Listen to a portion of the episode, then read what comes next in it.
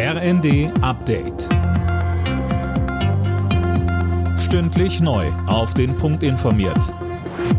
Ich bin Isabel Spärlich. Guten Tag.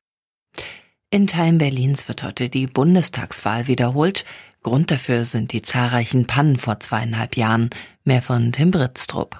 Über eine halbe Million Menschen dürfen heute nochmal ihre Stimme abgeben. Experten befürchten allerdings, dass die Wahlbeteiligung eher gering ausfallen wird, wohl auch deswegen, weil sich an der Zusammensetzung des Bundestags so gut wie nichts ändern wird.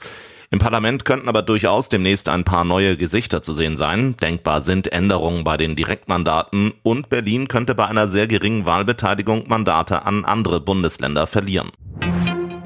Die Deutsche Bahn will dieses Jahr pünktlicher werden, obwohl das Streckennetz umfangreich saniert werden soll. Bahnchef Lutz sagte der Bild am Sonntag, dass man anstrebt, dass mindestens 70 Prozent der Züge rechtzeitig am Ziel ankommen.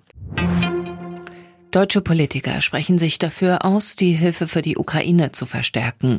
Grünpolitiker Hofreiter warnte in dem Zusammenhang in den Funke-Zeitungen davor, an der Schuldenbremse festzuhalten.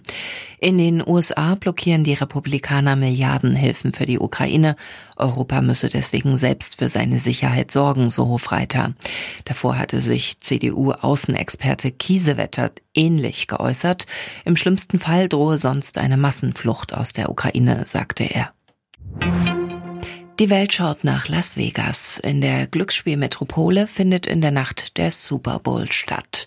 Im Finale der US-Football-Liga NFL spielen die San Francisco 49ers gegen die Kansas City Chiefs. Allein in den USA werden wieder über 100 Millionen Menschen vom Fernseher dabei sein. Alle Nachrichten auf rnd.de